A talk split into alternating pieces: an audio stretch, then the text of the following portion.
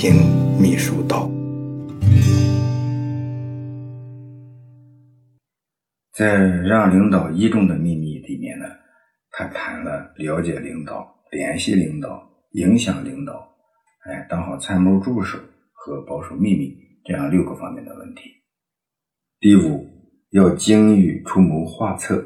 做秘书呢，如果能够抓好参谋职能，也就抓住了秘书工作的中心环节，找到了做好秘书工作的关键点。第一点，要放眼全局来想问题，哎，讲全局、懂全局、谋全局，这是古今中外领导者必备的素质。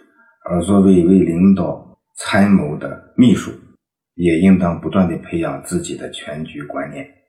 在为领导做参谋的时候，要讲全局、懂全局、谋全局。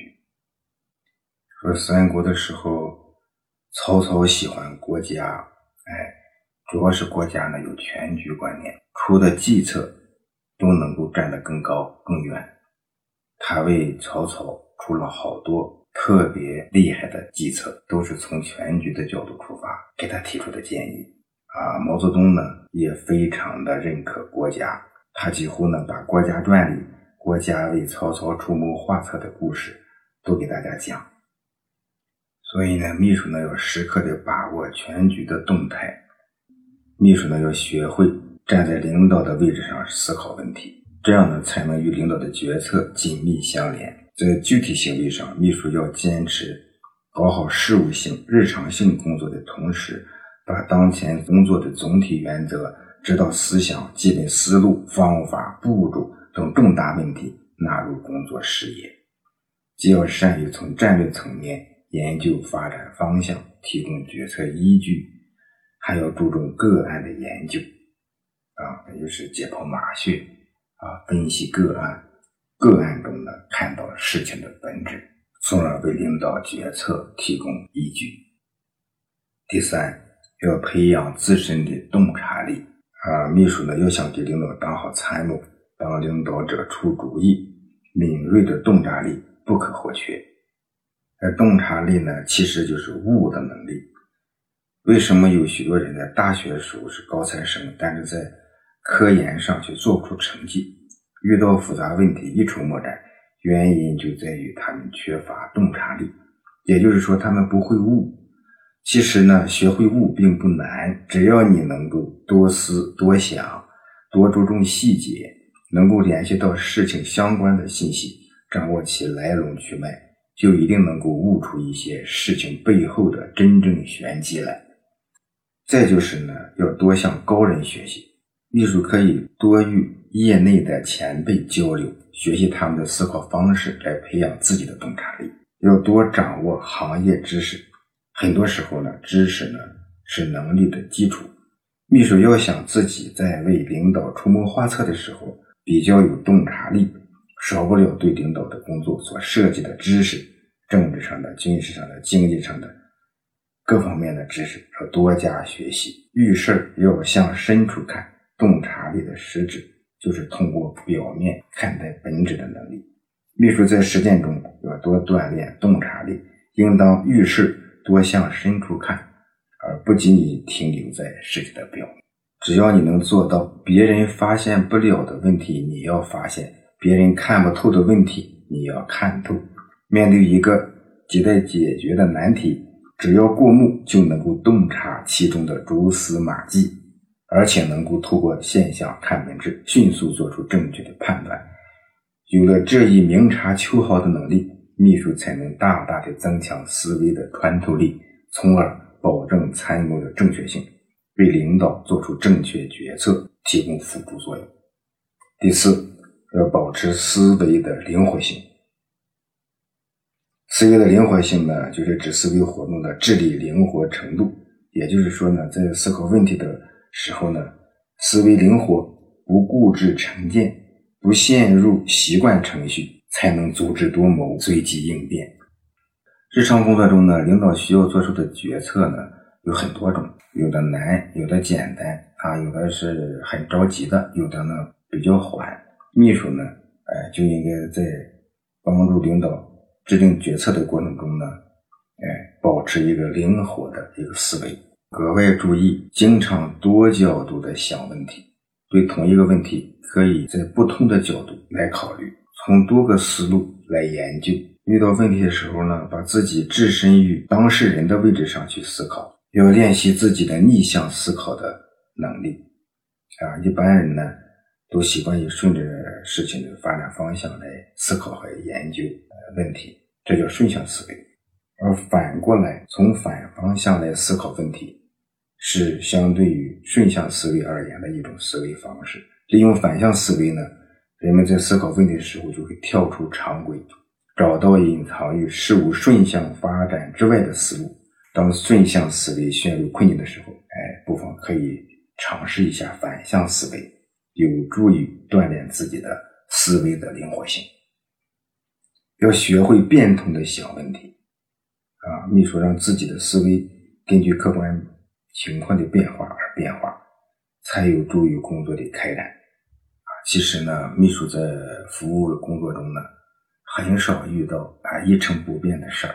啊，一个接待，一个会议，啊，一项活动，啊，随时都在变。老穆就觉得很少有不变的安排，所以说必须呢。根据客观情况的变化而变化，那么参谋和助手这个作用要想发挥好，当然呢，一定要跟上事情的进展，不仅要全局意识，不仅要站得高，而且要设身处地的想问题，还要动态的来思考问题，这个很关键。第五呢是开拓思维的创造性。啊，具有开拓性思维，能以一种独特的思维为领导出谋划策，这是很关键的，很拿人的。当然了，就开拓自身的创造性思维，提高参谋助手的创新水平，这绝非短期能做到的，需要秘书呢在多个方面下功夫。首先呢，要培养自身的创新精神，写文章也是一样。无心不成文，无心不出方案。有这种意识呢，做到人无我有，人有我心，人心我特啊。这是呢，在科学的基础上大胆的突破，向前人未想，力求所提供的决策方案既有操作性，又有超前性。其次呢，要不断的更新头脑，新思想、新方法、新技术。现在是层出不穷啊，对秘书工作呢产生深刻的影响。秘书必须时刻的跟踪社会动向的新趋势。当一种新观念、新事物刚刚出现的时候，能够及时的发现它所隐含的价值，迅速的产生认同感和向往欲，并且呢将其融入我们秘书工作之中。再次呢，要放开自己的思维啊，思维的超越性是由。创意的来源，秘书呢可以主动将接受的新知识和信息与头脑中已经储存的知识形成对照，哎，找出差别，不仅会使人产生一种吸收新知识与新信息而带来的欢愉的心情，也会激起弥补这种差别的创造的冲动。其实说到底呢，就是提高自身素质，素质高。你才能够拿出高质量的策略建议。最后一点呢，是你提出参谋助手对策建议之前，要先进行论证。也就是说，秘书你在提交你的建议策略之前，一定要论证一下自己的想法是否正确，啊，以免呢使领导因采纳自己的谋略而做出错误的决策。另外呢，你参谋的手法要有艺术性。自古以来呀。进谏呀，献策呀，是秘书为领导出谋划策最主要的表现形式。但是呢，秘书的参谋既要以高度的责任感啊，去促使领导把决策中不恰当、不正确的地方改过来，同时呢，又不能显示出对领导的不尊重，影响领导的权威性。哎，既要把自己的不同意见和看法毫无保留地表达出来，又不能显示出。干预决策的意思，哎，丢失做秘书的本分，也就是说呢，秘书的参谋助手要比其他人更难，更需要你讲究艺术性。你说作为秘书来讲呢，呃，你有建议、有意见，呃，有你自己的方法方位，你不能像其他那些领导班子成员一样，你痛痛快快的讲，也不能像其他的职能人员、专家学者那样，在专门的方案评估中畅所欲言，只能是见缝插针的，哎，在下面说。所以呢，要顾及时间、呃地点、场合，要顾及环境和氛围，还要考虑呢，呃，领导的思想、性格、爱好、情绪等多方面。所以说呢，是非常难的。这里面呢，最重要的呢，就是要时刻注意维护领导者的权威啊，要注重把握向领导提供决策信息的时机。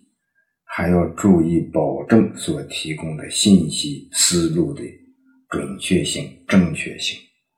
总之呢，作为领导的啊大脑的补充和外延秘书，要想当好智囊、当好参谋，其中有很深的功夫。